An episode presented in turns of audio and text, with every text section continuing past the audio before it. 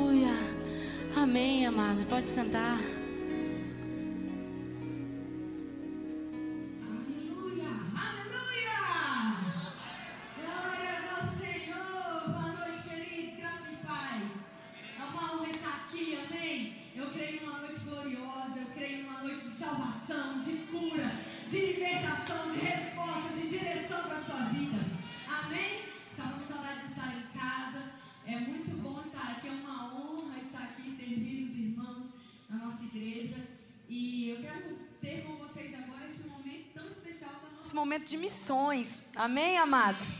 Eu quero dizer para vocês algo que Charles Spurgeon, um grande pregador da palavra, declarou. Ele diz assim: todo cristão ou é um missionário ou é um impostor. Não é interessante? Todo crente ou é um missionário ou é um impostor. A palavra diz para nós, Marcos 16 diz que Jesus declarou: "Ide por todo mundo, pregai o evangelho a toda criatura". Amém, queridos? É um mandamento, diga é um mandamento. É um mandamento só para missionário, só para evangelista? Não, diga para mim. Amém? E agora nós vamos assistir um vídeo de missões. Fica ligadinho.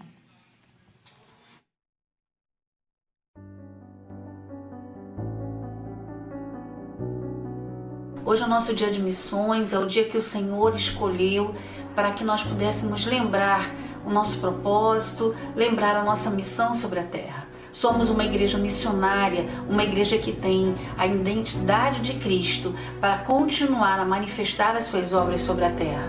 Nesse dia, o Senhor me trouxe algo, me lembrou de uma passagem que está em Gênesis, onde Deus começa a criação do mundo. A terra, porém, estava sem forma e vazia. Havia trevas sobre a face do abismo e o Espírito de Deus parava por sobre as águas. Disse Deus: haja luz e houve luz. Então, o que, nós podemos perceber com essa passagem? Aonde a luz chega, treva tem que sair. Aonde a luz chega, transformação tem que ocorrer. Aonde a luz chega, caos não pode existir. Aonde a luz chega, a luz organiza por si só com um fim proveitoso. Essa é a forma como Deus criou o mundo. E nós, nós até hoje conseguimos perceber tudo isso através dos ensinamentos de Jesus. A palavra diz que o véu foi rasgado para que nós tivéssemos acesso livre ao trono do Pai. Na medida que Jesus se permite rasgar a sua carne e o véu é rasgado de cima a baixo, o Senhor, o Deus Todo-Poderoso, sai desse lugar feito por mãos humanas, um templo específico, mas apenas feito por mãos humanas, para habitar dentro de mim e de você. E quando o Senhor vem habitar através do Espírito Santo dentro de mim e de você, a luz está em nós e nós precisamos irradiar essa luz.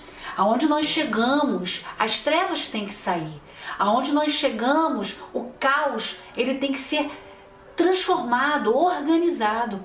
Aonde nós chegamos com a luz e o poder de Cristo em nós, nós podemos modificar e mudar qualquer circunstância e qualquer paisagem ou cenário.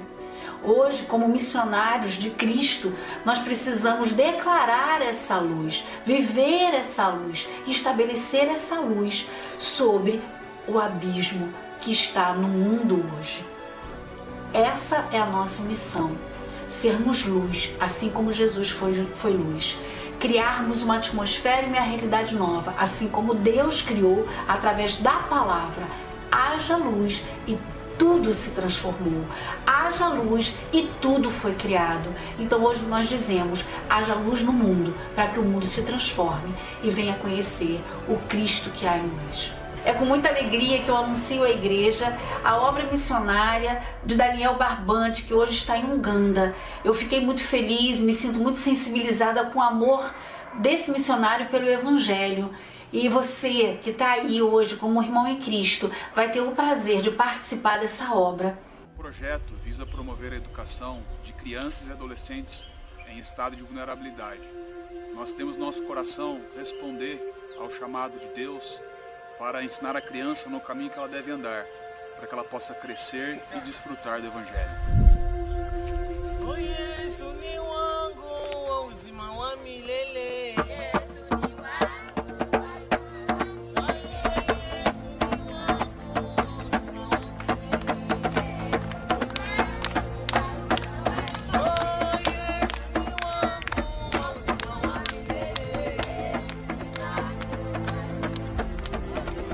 Deparar com crianças de rua, em Kampala, coletando lixo debaixo de uma ponte, eu nasceu o desejo de fazer algo por elas e isso é uma resposta prática. E logo depois, depois de alguns meses, o projeto Habana nasceu. Te convido a conhecer mais nosso projeto, a se envolver, nos seguir nas redes sociais e ore por nós. Oi, valer. No dia 15 de agosto, nós vamos festejar juntos o dia de missões, o dia que o nosso ministério separou para que nós pudéssemos tomar a consciência plena do trabalho missionário no campo, o trabalho de tantos missionários que fazem a obra que nós não podemos fazer, que ainda nós não podemos alcançar, mas que nós temos sustentado através das nossas orações e de tudo aquilo que nós cremos que está sobre a vida deles. Divulguem esse dia nas suas redes sociais. Vamos declarar para o mundo a nossa missão. Vamos declarar para o mundo a necessidade de transformação. Fique agora com o vídeo de divulgação nesse dia. Existe um clamor que ecoa no coração de todos nós. Existe uma voz que clama pelo que não conhece.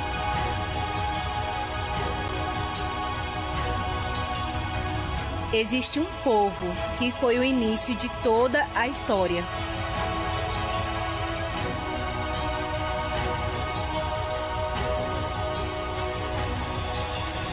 Existe uma chama que não pode ser apagada. Ásia, reacendendo a luz do grande continente. Dia Verbo da Vida de Missões, 15 de agosto, em todas as igrejas Verbo da Vida.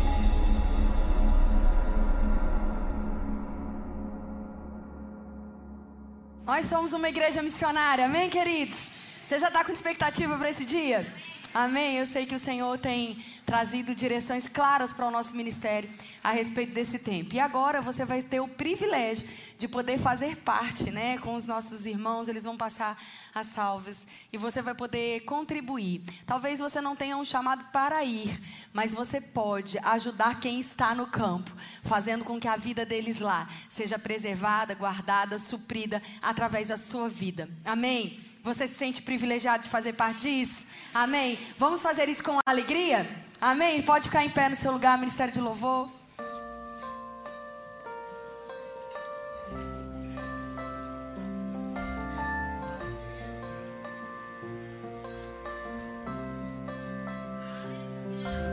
Me chamas para andar sobre o mar e que na tempestade eu venha descansar. E se todo medo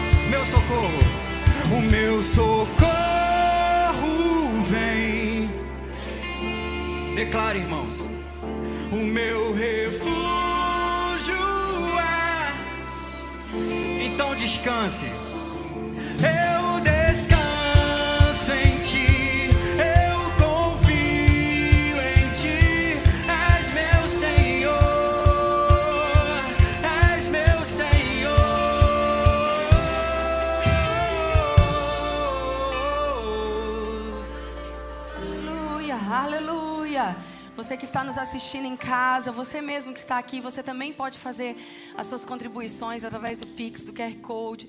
Se envolva com essa obra, amém? Vamos orar? Pai, obrigado pelo privilégio que temos de contribuir com a tua obra, de contribuir com aqueles que estão no campo agora, Pai. Abriram mão de tudo, Senhor, para ir levar a sua palavra. Nós declaramos que eles serão em tudo supridos, protegidos, Pai, guardados, que as suas famílias, os seus pais, aqueles que eles deixaram, Pai, sempre serão protegidos, consolados pelo Senhor. Eles não terão falta, Pai, mas em tudo serão é, sustentados por nós através daquilo que nós estamos ofertando, porque o nosso coração não será endurecido, mas nós sempre seremos contribuidores daqueles que estão no campo. Obrigado, Deus, porque somos um ministério missionário, em nome de Jesus. Amém, queridos? É, Obrigado ao pessoal que ajudou com as ofertas, mas você pode ficar em pé por mais um minuto? Eu quero orar um pouco mais com você. Sabe, amados, Deus está pronto para fazer algo grandioso essa noite, mas Ele está pronto para fazer de acordo com a sua expectativa. Deus se move através de expectativa. Se você veio aqui cumprir uma agenda, se você não tinha nada para fazer e veio para a igreja, talvez você limite aquilo que Deus quer fazer na sua vida. Mas se você veio aqui buscar tudo aquilo que Ele tem para você, eu vou te dizer: os céus já estão abertos. E você vai sair daqui tão diferente de como você chegou. Agora gere um ambiente de fé. Ambientes de fé, ambientes de milagres são gerados. Sabe, o ministério de louvor não está aqui dizendo levante a sua mão, agora bata a sua palma, agora cante isso. Nós não somos um auditório, isso daqui não é programa de televisão. Nós somos os filhos do Rei, do Deus Todo-Poderoso, erguendo mãos santas e dando a Ele louvor, honra e glória com o melhor que nós temos. Você não precisa ser motivado para isso. A sua motivação é que você é filho, nascido de Deus, nascido de novo, salvo.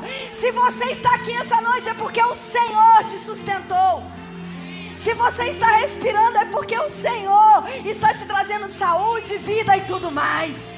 Se as suas mãos podem ser erguidas, é porque você é saudável e você pode reconhecer que toda honra, toda glória, todo louvor é para Ele, é dele para sempre. Nós não estamos aqui para te emocionar, nós não estamos aqui para forçar você a fazer nada, mas para te lembrar que você deve ser grato por tudo aquilo que Deus é, por tudo aquilo que Ele é porque Ele é bom. Diga comigo: Deus é bom. Deus é muito bom. Amém. Pai, obrigado por essa noite. Nós estamos aqui, teus filhos, rendidos ao Senhor. E o grande desejo do nosso coração é te ouvir, Pai, sem impedimentos. Ouvir tudo aquilo que o Senhor quer compartilhar comigo e com os meus irmãos. Nós sabemos que só nós, só, nós só estamos aqui porque o nosso irmão mais velho, Jesus Cristo, ele conquistou o direito de sermos chamados seus filhos também. E por isso nós vamos desfrutar da herança essa noite. Nós vamos conhecer, Pai, da herança que temos em Cristo Jesus. Nós não vivemos pelo que vemos, não vivemos por emoções, não vivemos por resultados naturais. Nós nos movemos por fé. Nós sabemos que o Senhor está sentado no alto e sublime trono. Sabemos que o Senhor tem cuidado das nossas vidas e nós somos tão gratos ao Senhor por tudo. Eu te entrego a minha vida e que eu seja um canal livre, sem impedimento, para falar, Pai, aquilo que o Senhor já colocou no meu coração e alcançar a vida dos meus irmãos que estão aqui, aqueles que estão nos assistindo em casa. Que seja mesmo, Senhor, uma noite marcada pela manifestação do teu poder. A tua palavra vai ser pregada e através disso, Pai, os, sinal, os sinais irão acompanhar tudo aquilo que for, for pregado. Eu declaro pessoas sendo libertas das mãos do diabo. Eu declaro nome de Jesus olhos espirituais abertos, cura nas emoções, curas físicas, pessoas retornando para Jesus, pessoas sendo salvas, pessoas sendo curadas, pessoas sendo providas, promoção do alto, Pai. Eu declaro em nome de Jesus que nada vai impedir os céus de se manifestarem nesse lugar com poder e com muita glória, porque nós não queremos nada além de Ti, Pai. Nós não viemos buscar ouro nem prata, nós estamos aqui pela Tua presença, nós desejamos a Tua presença manifesta, nós desejamos a Sua glória manifesta em o um nome poderoso daquele que é, que era e que está voltando, Jesus Cristo. Você pode dar um amém? Aleluia! Aleluia! Deus é muito bom, amém, queridos? Você está pronto? Amém. Obrigado, Ministério de Louvor. A gente volta no final para fazer um, uma grande festa. Amém? Nós desejamos ter um momento de palavra de ensino. Eu quero compartilhar com você um tempo de ensino. Nós temos o privilégio de termos unções diferentes aqui, não é? Alguns ensinam, outros evangelizam, outros pregam. Nós temos tantas instruções diferentes, vindo de, tantas formas diferentes. Mas essa noite eu quero realmente compartilhar com você um tempo de ensino. Então quero motivar você, se você não trouxe, traga coisas para você anotar a pregação. Amém? Eu não sei como é a sua memória, mas a minha não é tão boa assim, a ponto de eu ouvir tantas coisas e me lembrar tudo durante a semana. Estude mesmo, estude a palavra, estude os versículos. Eu tenho certeza que Deus vai acrescentar muito mais e de forma muito pessoal aquilo que vai ser dito aqui. Nós somos muitos, mas Deus vai falar com você especificamente. Deus tem esse poder. Uma palavra só vai ser pregada, mas muitas mensagens serão ouvidas aqui essa noite. Deus já está fazendo. Amém? Daqui até o final nós vamos ver coisas gloriosas acontecendo, porque assim Deus disse, assim eu creio. Amém, queridos?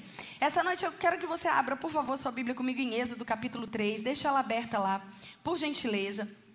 Primeiro eu vou contextualizar a história de um personagem que é bem conhecido, mesmo para aqueles que não são cristãos, mesmo para aqueles que porventura estão aqui hoje, mas ainda não pertencem à família da fé, ainda não nasceram de novo. Moisés é um personagem muito conhecido. Ao longo da história, ao longo do tempo, mesmo as pessoas no mundo, como a gente chama, né, mesmo as pessoas que não têm uma fé declarada em Jesus Cristo, eles conhecem sobre Moisés, sobre os dez mandamentos, sobre a travessia do mar essas coisas foram ficando populares e conhecidas.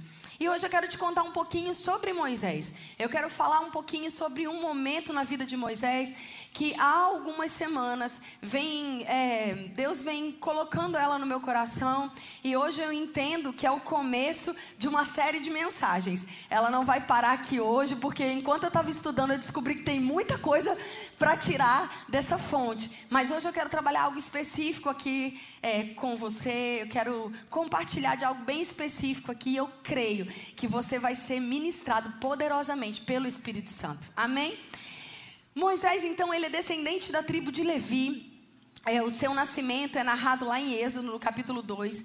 Moisés significa tirado das águas ou tirado para fora, o que é muito interessante, porque Moisés é o libertador do povo de Deus no Egito.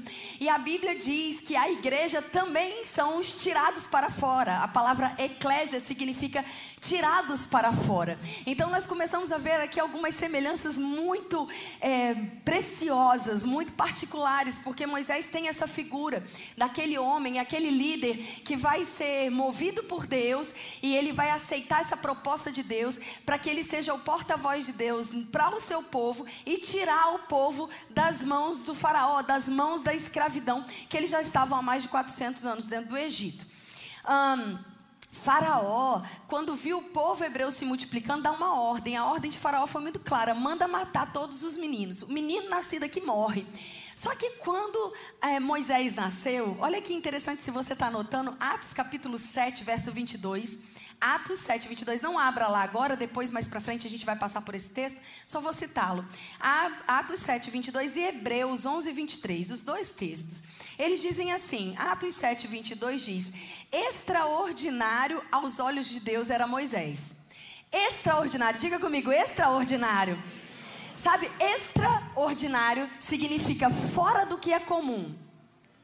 Amém, amados? E o texto de Hebreus 11, 23 diz assim: Os seus pais perceberam que ele não era comum. Diga, perceberam. Perceber é notar, é dar importância, é estar atento às diferenças, é notar as particularidades. Então, primeiro, o texto de Atos diz que Deus mesmo viu que ele era extraordinário, ou Deus disse isso a respeito de Moisés. E os seus pais, em Hebreus 11, diz que os seus pais perceberam, notaram que ele não era comum. Por causa disso, a sua mãe escondeu quando ela percebeu, ela falou: Não, esse menino não pode morrer. Deus tem um plano para a vida dele, eu vou protegê-lo. Ela escondeu ele contra as regras de Faraó por três meses. Mas chegou uma hora que o menino cresceu. E quando o menino cresceu, ela precisou tomar uma atitude para proteger a vida dele, porque se ele fosse descoberto, seria morto. O que ela faz? Ela calefata, calefata ela, ela bisunta um negócio de um cestinho, bota dentro d'água, né? Ficou mais fácil. Bota o menino para boiar. Aí ele vai e a irmã mais velha dele, alguns estudiosos dizem que possivelmente era Midian, mas isso não está escrito na Bíblia, logo a gente não pode afirmar que era ela, tá bom? Mas diz que a sua irmã mais velha seguia o menino de longe, percebendo para onde ia dar o cestinho lá. Quando Felipe nasceu, meu filho mais velho, a gente comprou um Moisés. Quem aqui sabe do que eu estou falando? A gente tem os cestos que receberam o nome desse momento, né? Que são esses cestinhos mesmo que a gente bota o bebê. E aí ele foi, ele foi andando lá, né? Até que chega uma hora que a filha de Faraó se encontra com aquele, ela vai tomar banho no rio, ela se encontra com aquele cesto, tira o menino, vendo que ele era circuncidado, percebeu que era de um hebreu que ela estava falando. Você está aqui comigo até agora? Se você não sabe o que é circuncidado, eu também não vou te dizer, porque não é hora propícia para isso. Tô brincando. Depois você vai lá e pesquisa o que você vai entender. Mas ele tinha uma marca que identificava ele como um hebreu, porque os seus pais haviam circuncidado no oitavo dia. Agora, a menina, que era irmã dele, vendo isso ao longe, chega perto da, da filha de Faraó e fala: Ei, você não quer ajuda com esse menino? Eu tenho uma pessoa perfeita. Que esquema, né, gente? É quase uma quadrilha. Aí a menina sai correndo, vai lá, chama a mãe, obviamente, e fala: vai lá cuidar de Moisés, ele já foi encontrado. Aí a mãe se, se apresenta e fala: você quer ajuda? Eu tenho leite, eu posso ajudar? E o Estado agora vai pagar para a própria mãe amamentar o próprio filho. Porque aos olhos de Deus ele era fora do comum. Porque os seus pais perceberam que tinham que tratar ele fora do comum por causa de uma percepção, de uma direção firme, eles tinham coragem, eles se moveram por fé para fazer algo que colocava as próprias vidas deles em risco, mas eles sabiam por dentro que era a direção a ser tomada. Sabe, amados, quando você tiver uma direção por dentro, não fique pensando, e se? E como? Eu vou repetir. Quando você tem uma direção de Deus por dentro, não fique pensando, e se? E como? Porque o Deus que deu a direção, Ele dá o cuidado, Ele dá a provisão, Ele dá o sustento, Ele gera milagre, Ele coloca o inimigo para cuidar e financiar aquilo que Deus falou. Que eu não sei se você se tocou aqui que a filha de Faraó era inimigo do povo de Hebreu. Aí Deus está fazendo o inimigo custear a vida daquele que seria o libertador. O menino vai ser levado para dentro do palácio. O menino vai ser instruído com o melhor. O menino vai crescer não só sabendo a respeito das manhas dos egípcios, os planos deles, como é que eles se comunicavam, como o exército trabalhava. Você está entendendo? Que coisa inteligente. Deixa o inimigo por perto. Porque na hora de derrotar, eu sei exatamente qual é a fraqueza dele. Eu sei exatamente o que, que eles pensam, como é que eles agem. Agora, para que ele não perdesse seu coração, Deus manteve a sua mãe perto, instruindo ele em graça, em sabedoria, nos valores do seu povo, com temor a Deus. Oh, aleluia! A Bíblia vai dizer isso, como eu disse nesses dois textos, Atos 7, ele relata isso, Estevão relata isso de uma forma maravilhosa. Ele vai contando a história de Moisés, agora acontecida muitos anos atrás, então é um fato, né? Aqui, quando a gente está lendo o Êxodo, a coisa está acontecendo. Mas em Atos, é uma história que já aconteceu. E a gente vai ver versículo por versículo a prova daquilo que Deus disse e Deus fez. A Bíblia diz que Moisés estava com 40 anos e ele começou a se incomodar pela forma como o povo hebreu estava sendo tratado. Ele olhou para aquela, pra aquela é, crueldade, né, para aquela escravidão e falou: Não, basta, eu tenho que fazer algo por isso. E aí Moisés vai para o meio do seu povo, ele vê um dos seus sendo maltratados, vai defender um dos seus irmãos, um dos seus conterrâneos, e ele acaba matando o egípcio. E ele achou que ninguém tinha visto aquilo. Ele achou que ele tivesse matado o cara e livrado um dos seus e escondido aquilo. Ele não precisava falar sobre aquilo. Só que no dia seguinte, ele vê uma outra briga. E quando ele vai apartar a briga, aí os caras viram para ele e falam: E aí, você vai matar a gente igual você fez ontem? Aí ele fala: Rapaz, eu fui visto. E aí o próprio Faraó dá um decreto para que busquem e matem Moisés. Então ele foge. Diga, ele foge. Sabe, amados, ele estava com 40 anos quando ele fugiu. E agora ele vai para a região onde sua irmã morava, Midian. E quando chega lá, ele vai se casar. Ele vai se casar, ele vai ter filhos. Ele vai ter dois filhos. Ele se casa com Zípora. E ele vai se tornar pastor de ovelhas do seu sogro Jetro. Mas eu quero dizer uma coisa para você. O padrão de Deus, diga o padrão de Deus Deus nos chamou, amados, Deus nos criou, Deus nos fez para termos relacionamento com Ele. Amém? Esse é o padrão de Deus, para que a gente possa manifestar aqui na terra aquilo que Deus colocou em nós, que é divino, é celestial. Deus não te chamou para ser uma cópia do mundo. Deus te chamou para imprimir o valor do céu na terra. Deus te chamou para você manifestar a glória celestial nessa terra. Nós somos o Tisselen, diga Tisselen. Olha aí, você já falando hebraico, grego e aramaico, que chique. Você é a imagem, você é a semelhança. Você tem a imagem de Deus dentro de você. É por isso, queridos, que Deus não tolera idolatria. Porque a única imagem que você deve adorar é aquela que você também pertence, a imagem de Deus. Qualquer coisa que toma ou tira essa imagem de dentro de você se torna idolatria. Pode ser dinheiro, pode ser riqueza, pode ser pessoas, podem, pode ser sucesso, pode ser ah, pessoas que são consideradas santas, líderes, mentores. Pode ser até mesmo o seu marido, o seu filho, pessoas próximas. Qualquer coisa que tira essa essência de quem nós somos se torna idolatria. Ela acaba tirando quem Deus é em nós, porque nós somos a imagem e semelhança de quem Deus é. Você está aqui, está entendendo, está fazendo sentido? Se o diabo consegue interromper, se ele consegue distorcer essa imagem, nós perdemos o nosso propósito. Nós perdemos a razão pelo que estamos fazendo, o que estamos fazendo. Achamos que é para a nossa glória, para o nosso conhecimento, para o nosso sucesso, para que a gente fique famoso, para que a gente tenha like, para que a gente tenha seguidor, para que a gente fique rico, para que a gente escreva livro, para que a gente abra a igreja, para que a gente tenha um ministério de música, para que a gente tenha um ministério de dança, para que a gente tenha um ministério de multimídia. Não é para nada disso. Tudo isso é servir. Não interessa o título com que você está servindo. Se é pastor, se é professor de igreja de criança, se é professor do reino, se é diretor, se está operando som, você está servindo a um reino. Enquanto você serve, você manifesta a glória de Deus que habita em você.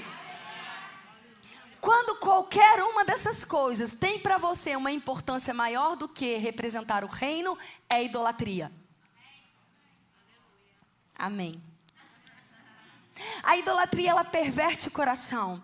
A idolatria ela perverte o propósito. Ela altera a percepção, a percepção e a motivação. Lembra que a gente começou aqui dizendo que os pais de Moisés perceberam que ele não era comum? Lembra que aos olhos de Deus ele era extraordinário?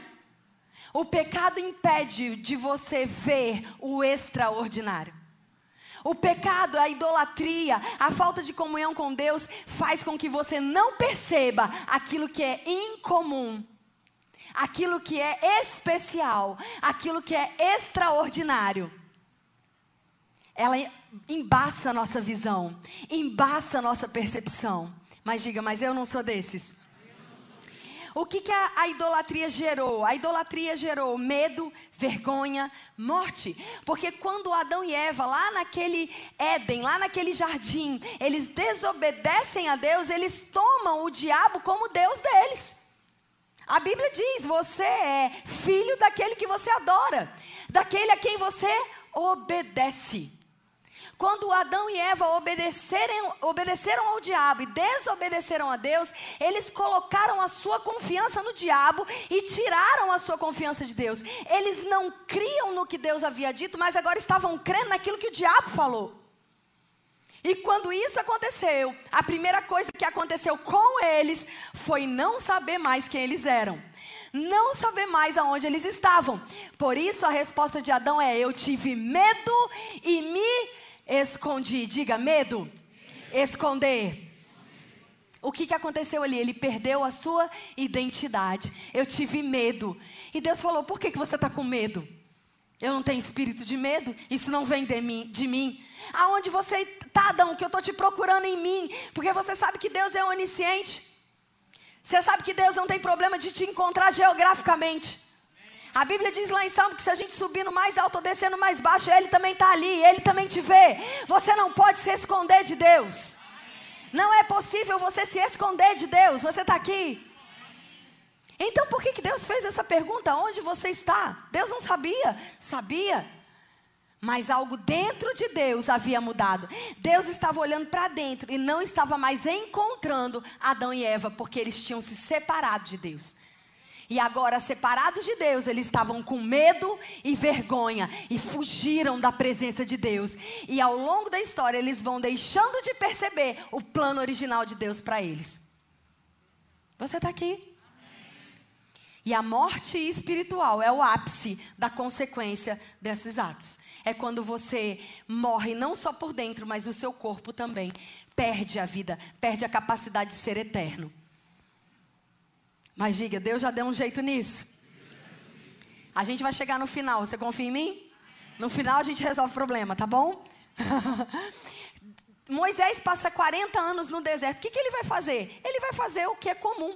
Ele vai casar, ele vai ter filho, ele vai cuidar das ovelhas do seu, do seu, do seu sogro, ele vai administrar a sua vida diária ele vai viver uma vida comum. Agora a gente precisa lembrar que Moisés sabia, porque em Hebreu, em, perdão, em Atos capítulo 7, verso 25, agora se você quiser abrir lá e deixar marcado Êxodo 3, só vai lá com o dedinho, se você não está com Bíblia digital, né? Senão você vai ter que ir voltar, tá bom? Atos capítulo 7, 25 diz assim, Atos 7, 25, você já está lá? Atos capítulo 7, verso 25 diz: Moisés pensou que os seus irmãos entenderiam que Deus estava dirigindo ele para libertá-los, mas eles não compreenderam. Então, esse texto deixa claro para nós, amados, que quando Moisés se dirigiu, foi lá ajudar um, um dos seus, um judeu, quando ele foi defender, ele tinha a expectativa que os seus irmãos compreendessem o seu chamado, o seu propósito. Você está aqui? Mas quando aconteceu dele matar o, o, homem que havia agredido um judeu, e ele percebeu que os seus, no dia seguinte, tiveram medo e não reconheceram, ele fugiu. Mas o que a, a, talvez Moisés não tenha entendido é que ele tentou fazer o que ele tentou fazer na força do braço. Ele tentou assumir um lugar que de fato era dele, mas fora do tempo. Você está aqui? Davi foi ungido 15, na verdade 16 anos antes de assumir o trono de Israel. 16 anos antes, ele teve a cerimônia que ele foi ungido, rei. O óleo foi derramado na cabeça, ele foi reconhecido, mas 16 anos depois ele foi se sentar no trono. Em qualquer momento antes, ele teria queimado etapas, teria sido feito na força do braço. O que nós precisamos entender é que na realidade que a gente vive hoje, como nós ainda não alcançamos a perfeição que está nos aguardando um dia, amém? aquele dia glorioso que esse corpo corruptível será revestido de um corpo de glória, que nós seremos como Jesus é. Tudo em nós vai ser colocado nos seus devidos lugares e nós vamos compreender o todo. Hoje nós precisamos agir com sabedoria para conhecer, conhecer e entender o tempo e o modo. Tem coisas que Deus comunica para mim e para você, mas nós precisamos guardar e compreender o tempo de colocar isso em ação. Tem coisas que nós já entendemos que é a hora de fazer, mas precisamos entender como fazer.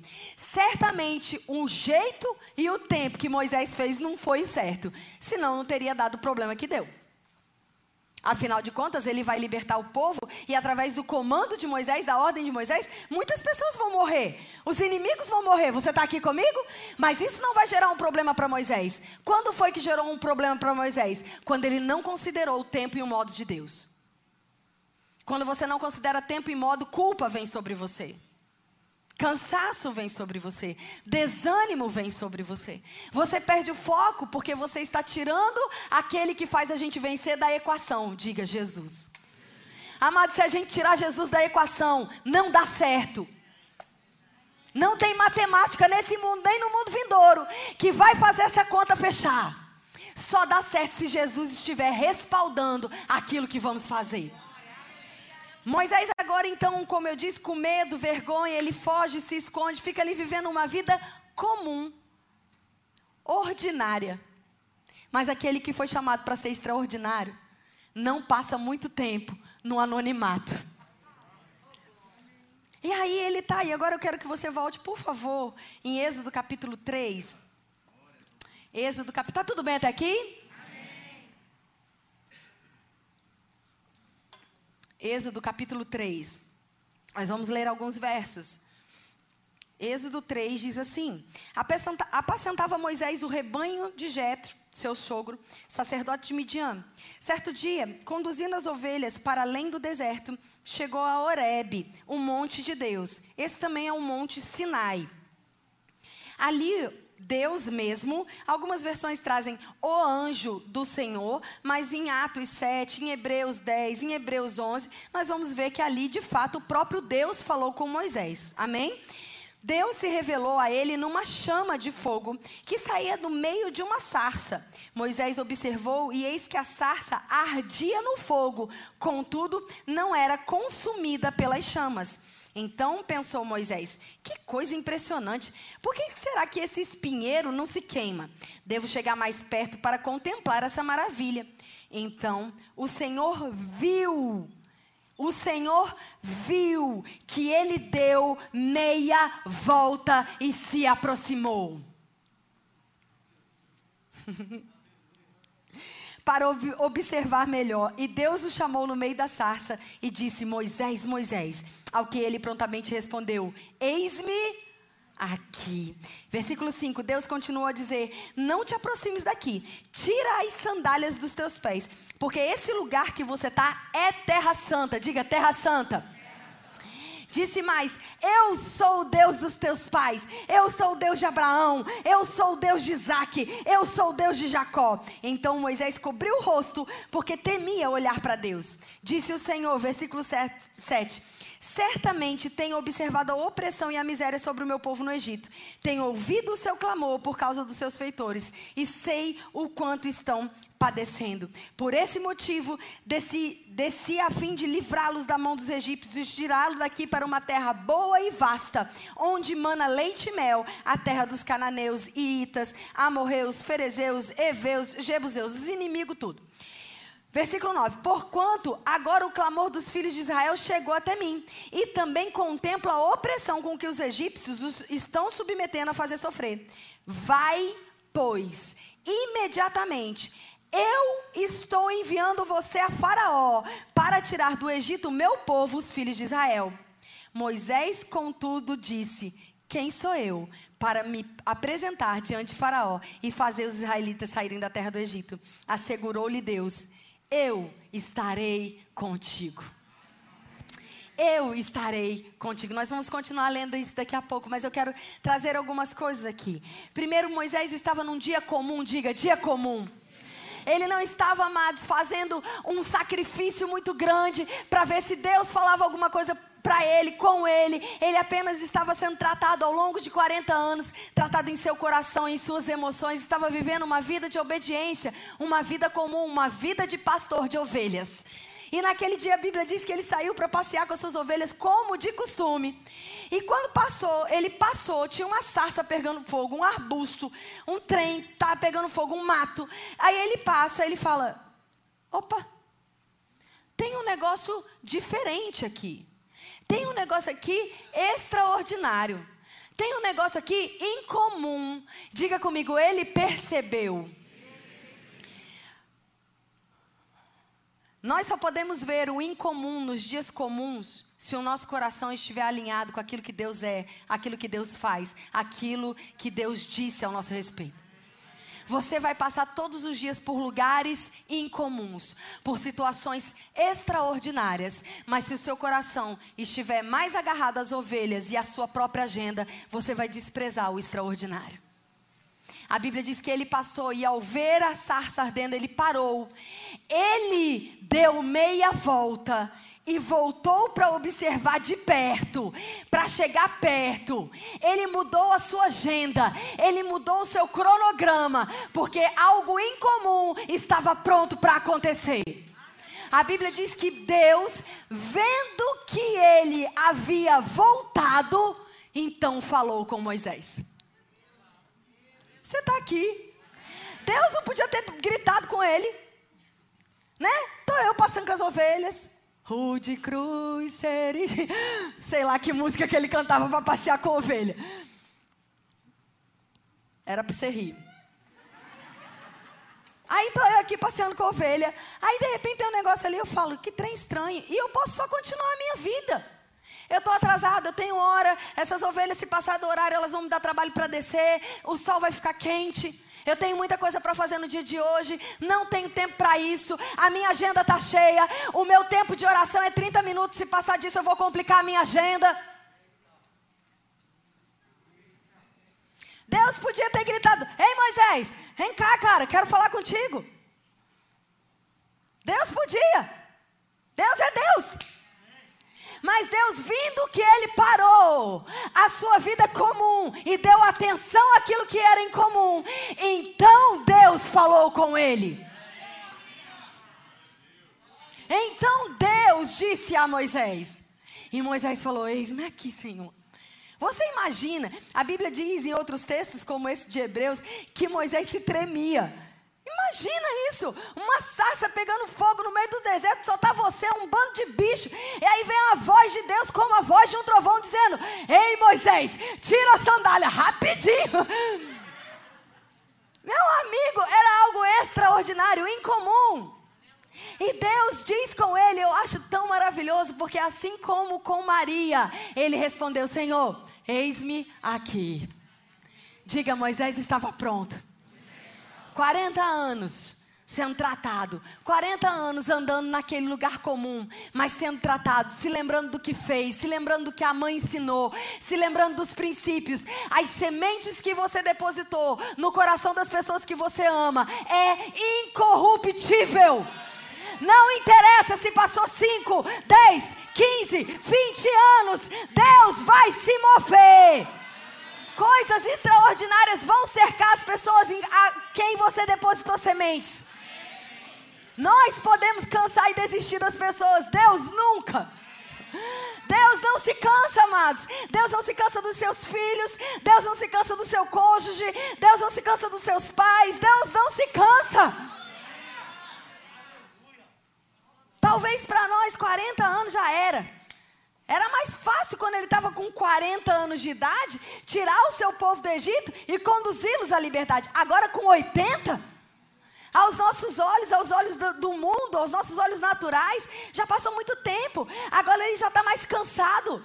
Talvez o tempo tenha passado, mas sabe que Deus não revoga aquilo que Ele falou ao seu respeito. Aquilo que Deus disse, Ele vai cumprir. Basta que você deixe a sua agenda de lado e preste atenção nas coisas incomuns que estão acontecendo ao seu redor todo santo dia. Olhe para os pássaros. Olhe para as estrelas, olhe para a areia. Para de falar, mas Deus não fala comigo. Deus está falando o tempo todo.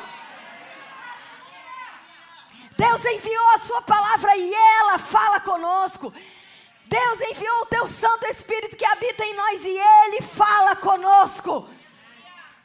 Deus nos cerca, amados, com as coisas mais simples de todo o nosso dia a dia. Eu estava limpando os filtros de ar condicionado da minha casa.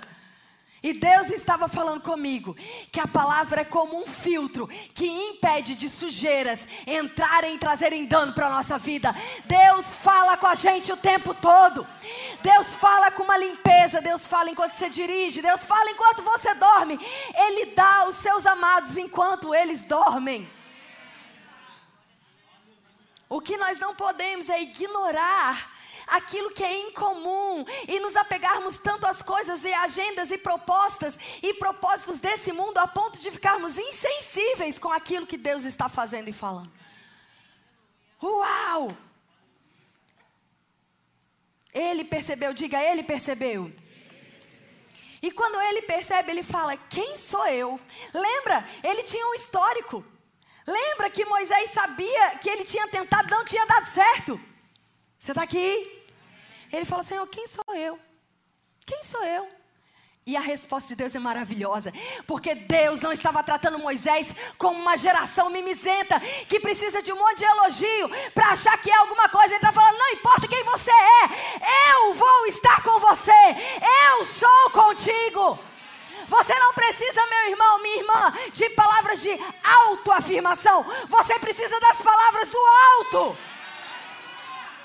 Você não precisa ser adulado. Você precisa se fortalecer na força do Senhor. Você precisa tirar os olhos daquilo que é limitação para você e colocar os olhos na graça que te fortalece e capacita para tudo aquilo que você naturalmente não seria capaz de ser e fazer. Porque no momento que você considera a sua força, é mérito. A honra é sua, a glória é sua. Mas quando você considera quem sou eu, Deus falou: não é muita coisa mesmo, não. Mas eu sou com você. Eu estou contigo. E se eu sou com você, se eu estou contigo, então você é um comigo. E aí a gente é maioria. Aí você é extraordinário. Aí você é incomum. Aí você é fora da curva. Daniel, quando se apresentou no, no palácio de Nabucodonosor, era um menino, aproximadamente 16 anos. Muito provavelmente foi feito eunuco. Também, se você não sabe sobre isso, eu não vou falar agora. Não convém. Ele estava sendo levado escravo por um erro que nem era só dele, era do seu povo. E agora escravo dentro de um palácio, servindo a um rei, escolhido para estar ali, para ser testado. Ele fala: Não vou me contaminar. Eu não vou deixar a insensibilidade das coisas do mundo tirarem a minha percepção de quem eu sou. Eu não vou trocar o conforto pela percepção espiritual. Eu não vou trocar as riquezas do palácio pela riqueza eterna. Eu não vou trocar a minha identidade por uma identidade famosa. Eu não vou me corromper, eu não vou me prostituir, eu não vou me vender aquilo que é comum, porque eu não sou comum. Ele podia ter morrido, a vida dele estava em jogo, não só dele, mas do copeiro que estava acobertando o que ele queria fazer. E jejum, naquele capítulo, não existe. Jejum não foi feito ali. Não existe jejum de Daniel no capítulo 2. Ele comeu, legume, água. Ele se alimentou. E a Bíblia diz que ele engordou mais do que todo mundo. Tem um amigo nosso do ministério, pastor Marcos Honório Júnior, que diz que isso é a prova de que legume e verdura engorda.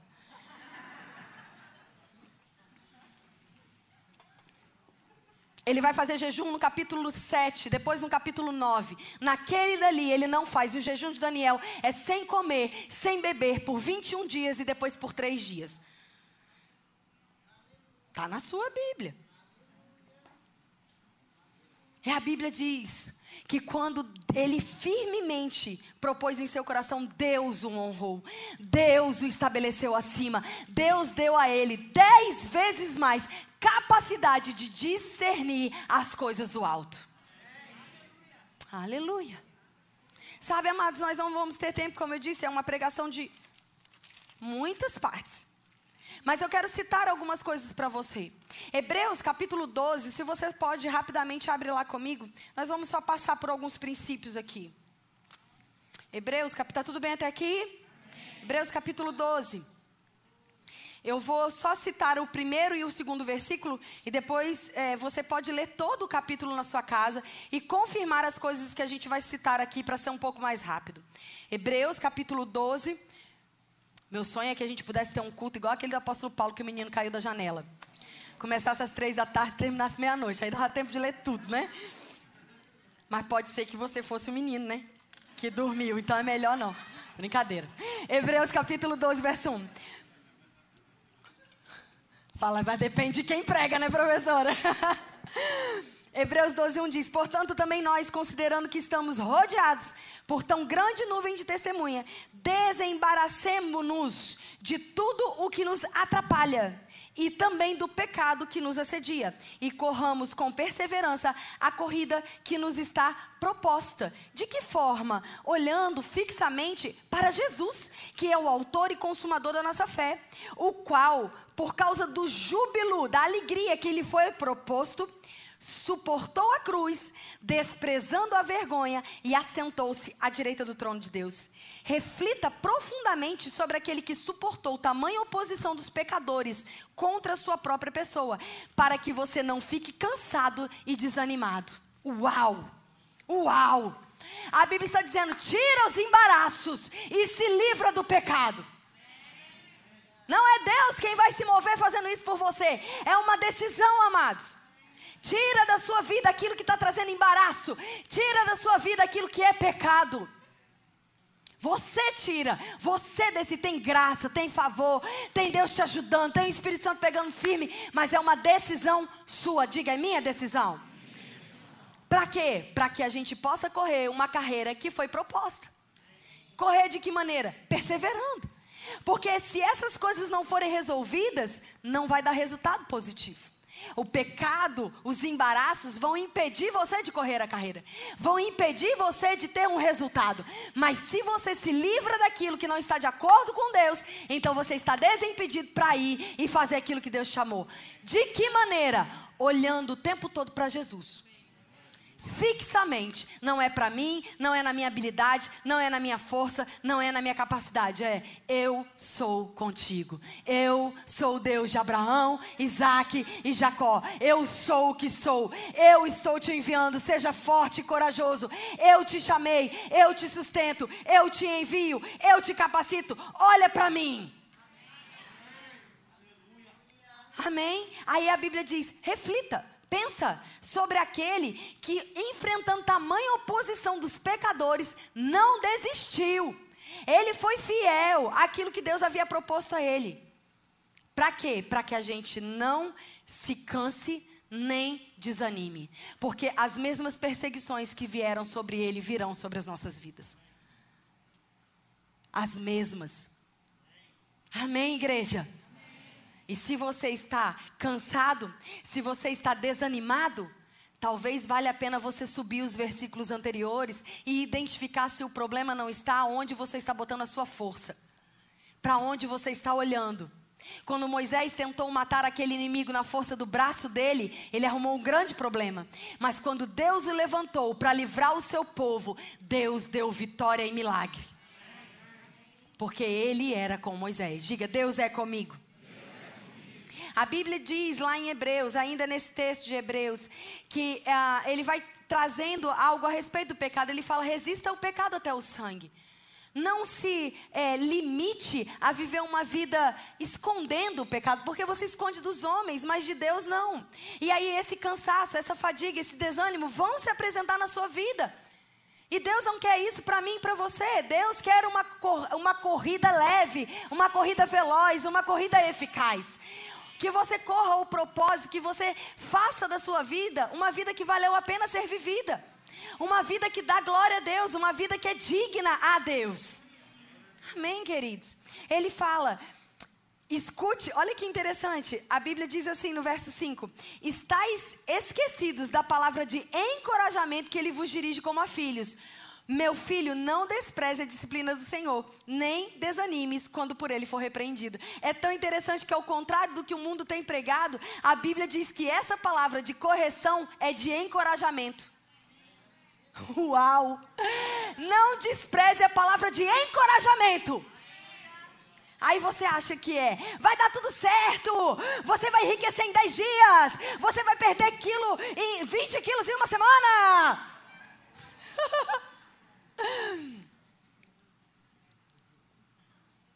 Como ser um bom ministro em 48 horas? Como, Como ser um pastor em um mês? Vivendo o seu ministério em 10 anos em 3 dias? Não, amados, ele disse: a palavra de encorajamento que eu tenho para te dar é correção. Porque se você acolher a correção, você vai dar fruto fruto de paz, fruto de justiça, fruto para a eternidade. Porque Deus corrige a quem ama. Deus trata daqueles que Ele ama. Ele não trata como bastardo, Ele trata como filho. E o filho que é amado é corrigido. A Bíblia vai continuar dizendo nos versos, a partir do verso 11: se os nossos pais nos corrigem, a gente considera o que eles têm para dizer, quanto mais aquilo que Deus está nos dizendo. Nós devemos ouvir, nós devemos estar atentos. E aí ele diz no verso 14, olha que interessante: Esforçai-vos para viver em paz com todas as pessoas e em santificação, porque sem isso ninguém vai ver a Deus. Santificação, amados, na nossa vida não é um processo que Deus vai fazer por você, é algo que você busca pela palavra. Crescendo graça em poder e em santificação por meio da palavra, acolhendo com mansidão as correções. A Bíblia vai dizer: no momento que você está sendo corrigido, é horrível, ninguém gosta de ser corrigido. Mas se você aprende com aquilo dali, isso vai produzir vida. Graças a Deus pelas pessoas que nos corrigem, amados. A gente chora, a gente fica triste, é ou não é verdade? É tão ruim, mas é ruim para quem corrige também. Se quem está te corrigindo está te corrigindo porque te ama, está sofrendo tanto ou mais que você. Mas quando você conserta e dá fruto, que alegria! Que regozijo, porque a gente sabe que o diabo não vai mais pegar você naquela fragilidade. O diabo não vai mais fazer você de sapato naquilo dali. O diabo não vai ferir você, o diabo não vai atrapalhar o que Deus tem para fazer na sua vida. Quando seus líderes te corrigem, eles querem ver você voar, eles querem ver você crescer. Eles não estão maltratando você. Eles estão dizendo: tira isso daqui, para que você não tenha embaraço. Oh, aleluia. A Bíblia diz que nós produzimos justiça e paz. Quem? Todos? Não, todos os que acolheram a disciplina. E aí ele termina esse texto. Ele vai dizer tantas coisas aqui que eu gostaria de ler, mas não vai dar tempo. Mas ele termina no versículo 29 dizendo: Porque o nosso Deus é um fogo consumidor. Eu estou caminhando para o final e aqui bugou a minha mente.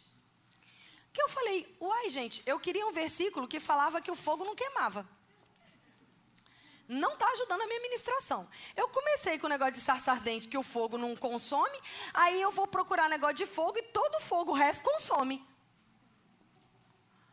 Aí agora não está legal, agora me ajuda um versículo aqui para me entender aqui, né, para eu, eu me entender aqui como é que eu vou é, é, falar e, e, ensinar sobre isso.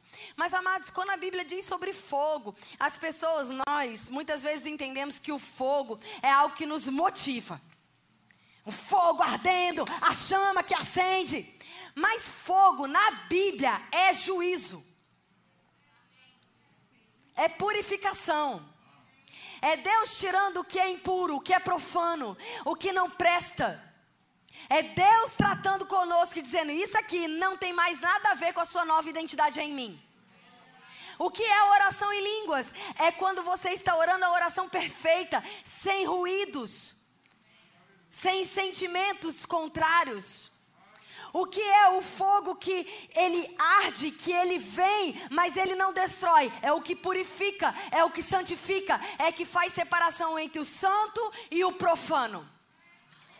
Olha que interessante. Eu vou ler aqui para você a definição do que é profano. Deixa eu pegar aqui.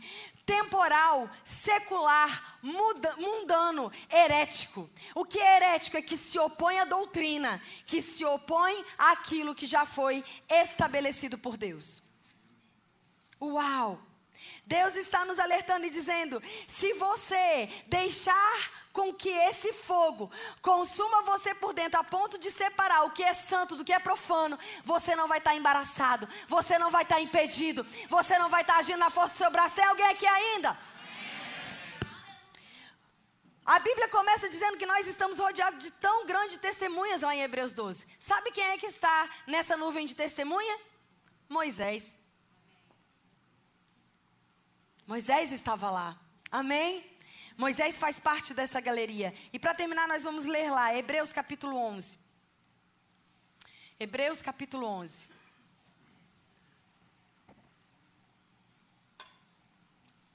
Nos versos 23, eu vou lendo. Mediante a fé, Moisés, ainda recém-nascido, foi, escolhido durante, foi escondido durante três meses por seus pais, porque perceberam que ele não era comum e não temeram o decreto do rei.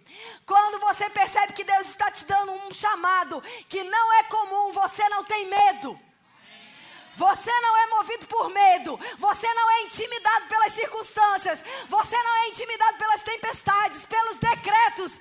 Porque você sabe quem está com você. Uau!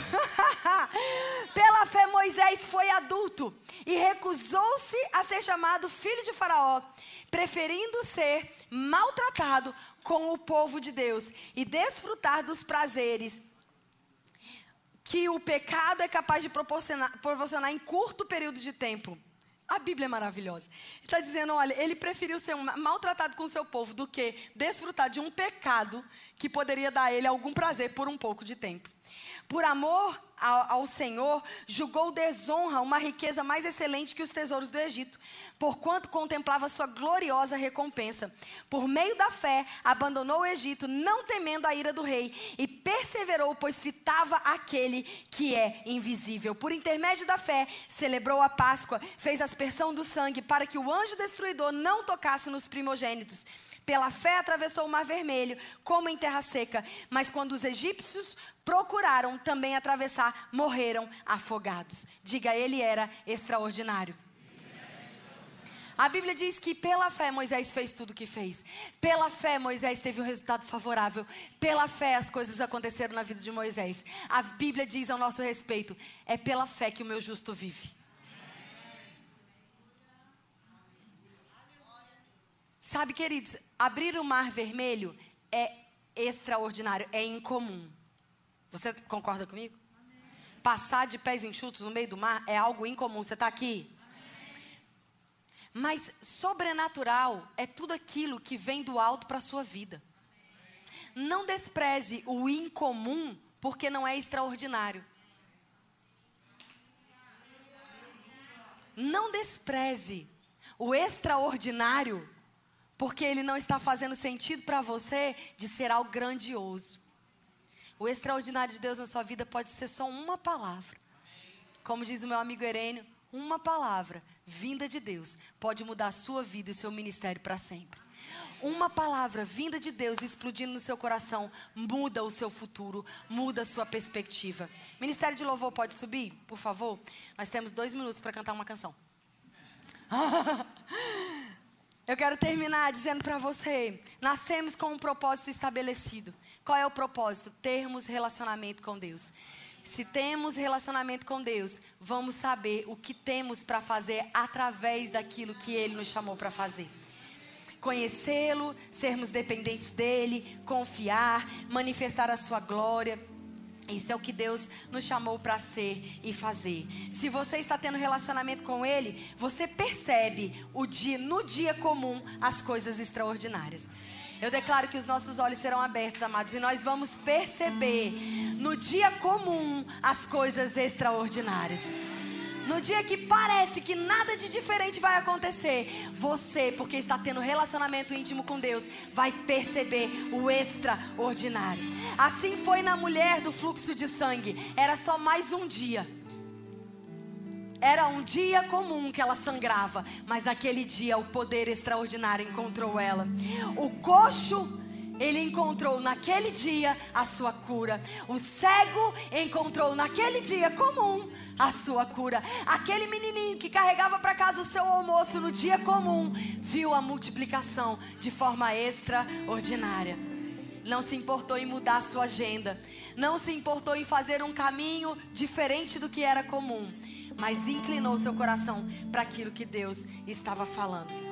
Em Deuteronômio, no capítulo 5, se você quiser anotar, a Bíblia diz: Quem pode falar face a face com Deus e não morrer? E eles mesmos re respondem: Moisés, você ouvia Deus falando face a face contigo, porque você temeu ao Senhor. Porque você temia ao Senhor. Eu quero ver e ouvir Deus falando comigo livremente. Você também? Sabe qual é o segredo? Tema ao Senhor. Tenha santidade, ande em santidade. Amém. Se você entrou aqui essa noite e você ainda não aceitou a Jesus, eu quero dizer para você que essa é a noite do extraordinário na sua vida. É a noite de você encontrar a solução, a resposta, a vida, o amor, o tudo, a eternidade, encontrar a razão de viver. Se você está aqui e deseja fazer uma oração entregando a sua vida e confessando Jesus como Senhor e Salvador, eu queria só que você sinalizasse para que a gente pudesse orar por você, para que a gente pudesse fazer essa oração junto com você. Tem alguém aqui essa noite que deseja fazer essa oração, entregando a vida? Vem, amada. Você pode vir aqui. Eu quero orar por você. Amém. Aleluia. Nós temos alguém, amado, nascendo de novo. Não existe maior alegria no reino. Uau, os céus estão em festa. Aleluia. Deixa ela. Amém. Eu não posso te abraçar, mas você entende, né? Eu quero dizer para você que essa é a decisão mais preciosa da sua vida. Como é seu nome? Raíssa, você pode fazer. Desculpa.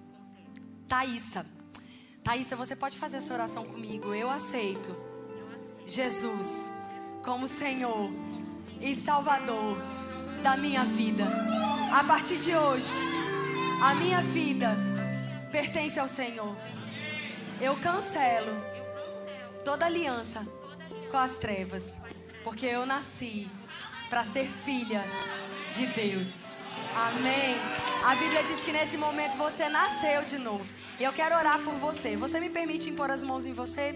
Pai, obrigado pela vida da Thaísa. Eu declaro em nome de Jesus, Pai, que a vida que você planejou para ela, cada um dos teus desejos, vão se cumprir plenamente. Nós declaramos como família que Thaís é bem-vinda à família de Deus. E ela não vai estar só, mas viverá todos os dias debaixo de graça, favor, crescendo, Pai. Eu declaro a partir de hoje que os céus estão em festa e o Senhor tem aliança com ela, para que ela vá bem em todas as coisas, em nome de Jesus. Amém. Seja bem-vinda à sua nova família, celebrando a sua vida. Você tem pastores aqui para te ajudar. Você tem pessoas que vão te amar e te ajudar nessa caminhada. Segue eles, amém? Você também quer aceitar Jesus? Oh, glória! oh, amados, eu sei que nós temos um protocolo, mas eu vou seguir a direção. Amém. Como é que é seu nome? O Ilana. Você está muito feliz, né? Aleluia! Os céus estão celebrando a sua vida, Ilana. Você pode dizer: Eu hoje aceito Jesus e declaro que todos os planos dele para minha vida, a partir de hoje, vão se cumprir. Eu sou filha de Deus, salva por Jesus Cristo. Em nome de Jesus, Amém. Você crê? Obrigado, Pai, porque a partir de agora ela é nascida de novo. Ela tem a sua vida. Eu declaro em nome de Jesus os seus planos se cumprindo. Eu declaro os seus planos estabelecidos. Eu declaro que qualquer aliança contrária está quebrada e desfeita. E ela viverá os teus planos em nome de Jesus. Bem-vinda, minha irmã, à família de Deus. Aleluia!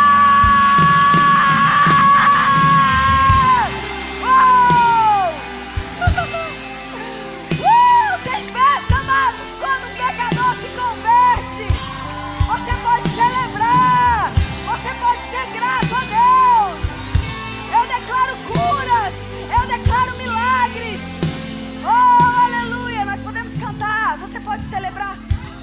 Você quer aceitar Jesus? Yeah! Uh! Oh, aleluia. Como é seu nome, meu querido? Lucas, você quer aceitar Jesus? Diga assim comigo, eu, Lucas, quero aceitar Jesus. Aceito Ele como Senhor e Salvador da minha vida. A partir de hoje, eu pertenço ao Senhor e a minha vida é dele. Pai, em nome de Jesus, nós concordamos com o que a Sua palavra diz. A Tua palavra diz que o Lucas agora está fazendo uma aliança contigo. E tudo aquilo que o assediava, nós repreendemos a autoridade no nome de Jesus.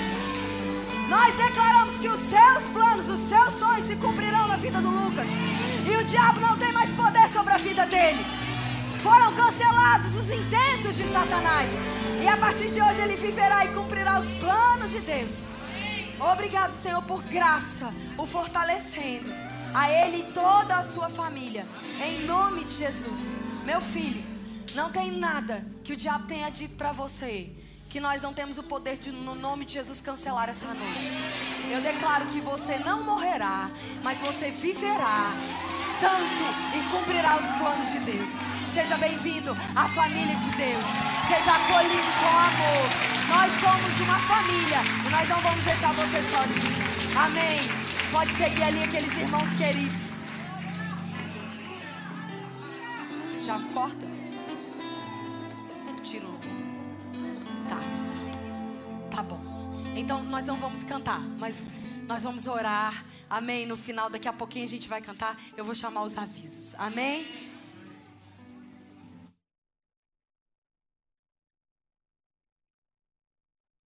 Grandes coisas tem feito o Senhor por nós e por isso nós estamos alegres.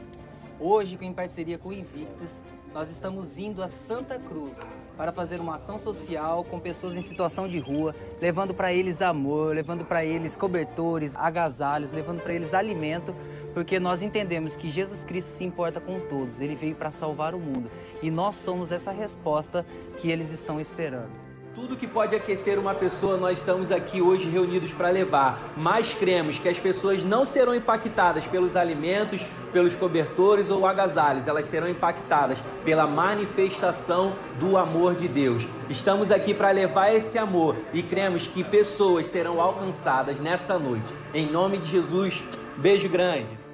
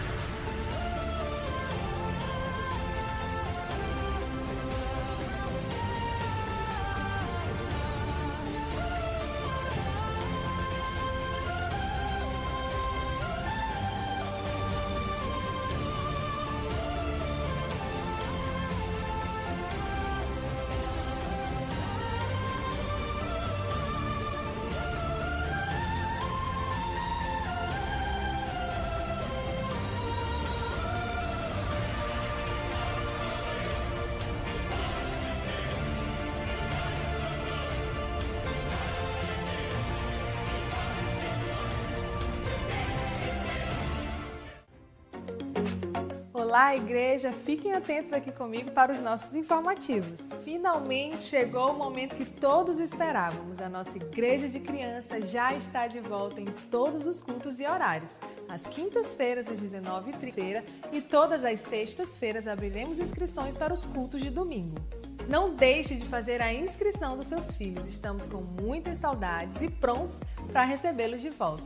Lembramos também que os nossos pré-adolescentes Agnos também já estão de volta com seus cultos presenciais, que ocorrem nos mesmos horários no prédio do Verbomar. Para eles, não é necessário realizar inscrição. O discipulado de novos membros já começou seu novo ciclo. Esse recado é destinado a você que deseja se tornar membro da nossa igreja. Nos procure no balcão que fica na saída da igreja para mais informações e inscrições. Quem ainda não terminou o discipulado ou se já terminou, mas ainda não está num grupo convencional, também nos procure ao término dos cultos. Atenção, homens de verdade, está chegando a sua próxima noite de consagração e oração. Já é nesta quarta-feira, dia 21 de julho, às 20 horas, no prédio do Verbomar. Tem sido um tempo extraordinário de crescimento na vida dos homens da nossa igreja e você não pode ficar de fora. Você conhece o nosso Bazar Verbomar? Ele é um braço forte da nossa ONG. As famílias da nossa comunidade são abençoadas e também arrecadamos recursos para manter os nossos projetos. Continuamos contando com você para o sucesso do nosso bazar. Você pode doar roupas femininas, masculinas, infantis, brinquedos, calçados, móveis e eletrodomésticos em bom estado, que podem ser deixados aqui na igreja ou no prédio do Verbomar em horário comercial. Se mova nessa visão de amor e faça a sua doação. Amar é um verbo que se conjuga em ações.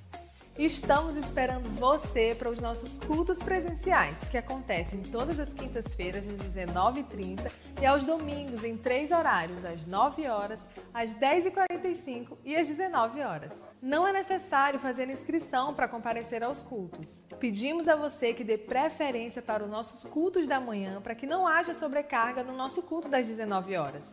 Não esqueça que nos nossos cultos é obrigatório o uso de máscaras que cubra do nariz ao queixo, a higienização da sua mão com álcool 70 e também o aferimento da sua temperatura na entrada. Pedimos a você que traga sua garrafinha para evitar aglomerações no bebedouro e também respeite o distanciamento pré-estabelecido nas cadeiras do templo. Se por algum motivo você ainda não pode estar com a gente, nos acompanhe nas nossas transmissões ao vivo que acontecem às quintas-feiras, às 19h30 e aos domingos, às 19 horas no nosso canal no YouTube. Não se esqueça de se inscrever no nosso canal, compartilhar os nossos vídeos para que mais pessoas sejam abençoadas e ativar o sininho para que você fique por dentro de todas as notificações. Siga-nos também nas nossas redes sociais, arroba Verbo da Pedra, para ficar por dentro de tudo o que acontece por aqui. Obrigado pela sua atenção até aqui, agora fique com o vídeo. Desculpe interromper a programação normal de vocês, né? Do nada esse rosto aqui. Mas é o seguinte, eu preciso dar um anúncio super importante, não que os outros não fossem, né? Mas nós estamos lançando oficialmente a nossa conferência Invictus. Rufem os tambores. Não tem tambor, mas espero que o seu coração tenha, tenha acelerado, porque está aberto de verdade. Seguinte, serão dois dias, dia 20 e 21 de agosto. Tá longe, dá tempo de você se programar. Reserva na sua agenda, usa o Google Agenda, usa Planner, sei lá, se vira. Reserva essa data, nós vamos ter Mísia Elian e pastor Ed Mills. Ia falar Ed, gente.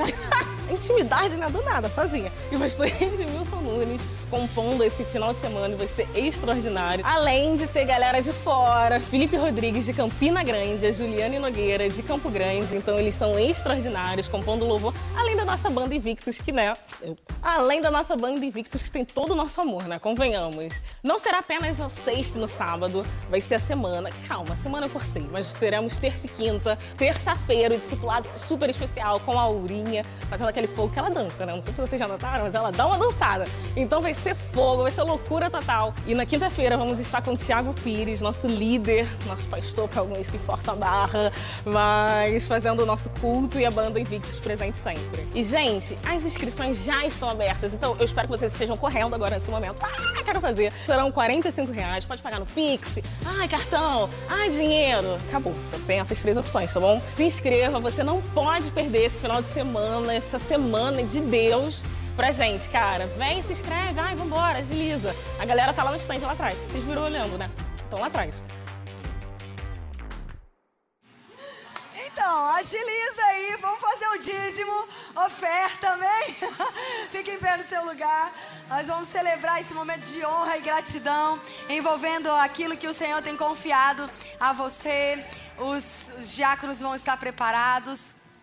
E dessa forma nós vamos estar celebrando ao Senhor por tudo aquilo que Ele fez. Você é grato ao Senhor? Amém? Vamos cantar, então, dizimar e ofertar com Graça alegria. real, amor verdadeiro, amor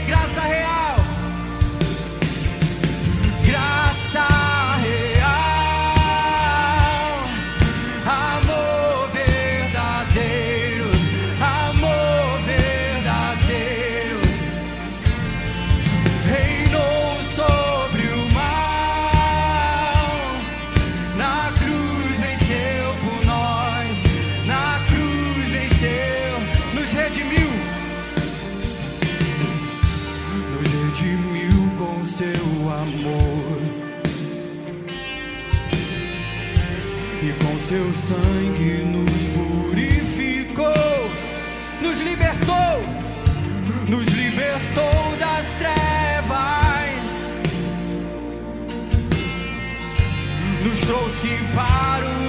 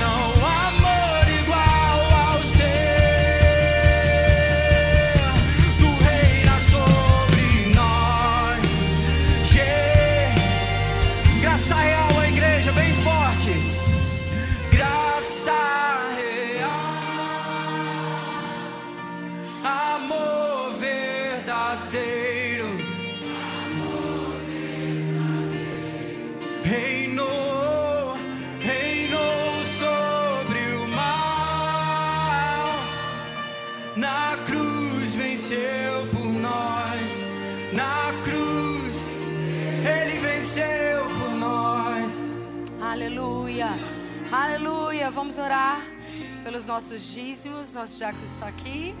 Amém. Vamos agradecer ao Senhor pelos dízimos, pelas ofertas. Levante suas mãos. Vamos render graças ao Senhor pela semana que vai começar. Obrigado, Pai, porque o melhor lugar é aqui, Senhor, buscando o seu querer, a sua palavra. Obrigado pela tua unção. Obrigado pelas vidas, Pai, que foram salvas é o que é mais precioso para nós, Senhor.